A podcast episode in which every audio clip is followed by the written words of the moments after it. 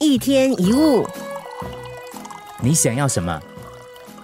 我不是问你想要什么东西，而是问你在追求的东西是什么。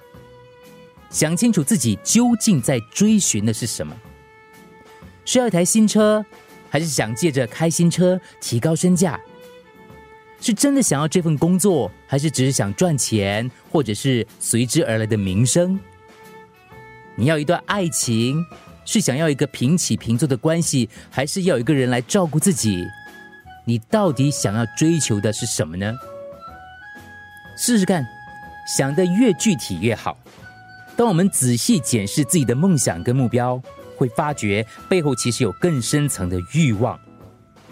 我们会说希望自己事业有所成就，可是再仔细想一下，这个目标背后真正的动机是什么呢？如果你是渴望工作上有发挥创意的自由，或许另有其他方式是可以获得，不一定要靠升迁的。